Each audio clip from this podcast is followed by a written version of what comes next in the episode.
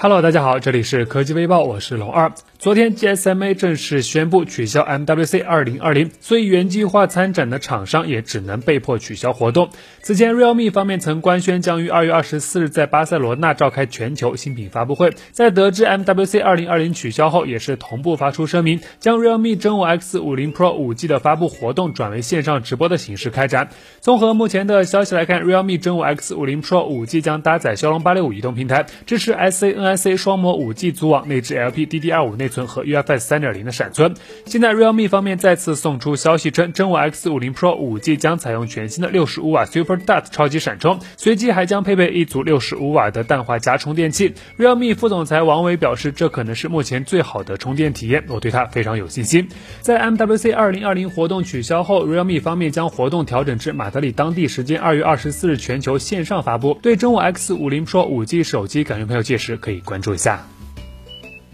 小米十系列发布之后，三千九百九十九和四千九百九十九的起售价格引起了很大的争议。除了小米十上那两颗两百万像素的凑数镜头之外，小米十配备的那块六点六七英寸的九十赫兹刷新率加一百八十赫兹触控采样率的双曲面显示屏也是备受争议。因为从发布会上了解到，小米除了从三星那里定制了一块九十赫兹的 AMOLED 曲面屏之外，同时还将引入国产屏幕厂商华星光电的曲面屏。也就是说，小米十将混用三星和华星光电的屏幕，用户购买到的是。三星还是华星光电屏完全随机。那针对这个问题，我们从华星一位朋友那里了解到，目前华星光电仅为小米十供货，并没有为小米十 Pro 提供屏幕。也就是说，如果你购买的是小米十 Pro，就完全不用担心会买到国产屏的问题。这问题同样也是得到了王腾的证实。网友问小米十 Pro 是否全系永远三星屏，王腾回复是的。目前小米十已经正式开售，第一轮抢购已经完全售罄。小米十 Pro 计划在二月十八日首发开卖，打算入手的小伙伴不妨关注一下。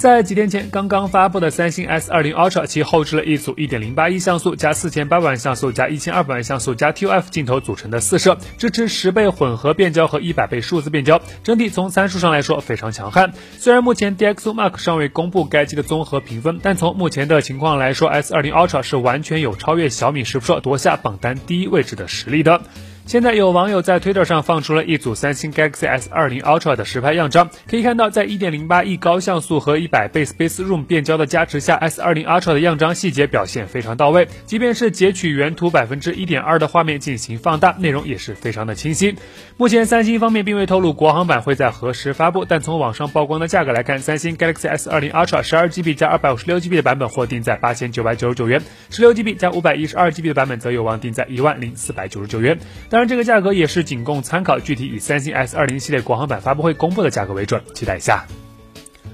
此前，卢伟斌曾公开表示，UFS 三点一产业规模化量产要到四月后了。可没过一会儿就被 iQOO 手机打脸。iQOO 方面表示，UFS 三点一用起来真快，二月见。接下来的几天时间中，iQOO 方面陆陆续续的放出了不少关于新机 iQOO 三的爆料信息。现在，iQOO 方面再次确认，iQOO 三将搭载高通骁龙八六五移动平台，可以实现 SANIC 五 G 双模组网，同时还支持了 N 一、N 三、N 四一、N 七七、N 七八、N 七九六频段双卡全网通，最高下载速率可达二点九二 Gbps。此外，消息中还提到，iQOO 三将全系标配 UFS 三点一，理论速率可达二点九 Gb 每秒。按照半曲测试，顺序读取成绩为一千七百七十二点六五兆 B 每秒，随机读取也是达到了二百八十六点零三兆 B 每秒，相较于 UFS 二点一提升百分之九十九点八，整体表现可以说是非常厉害了。按照计划，iQOO 三将于北京时间二月二十五日下午两点半正式发布，感兴趣朋友可以再关注一下。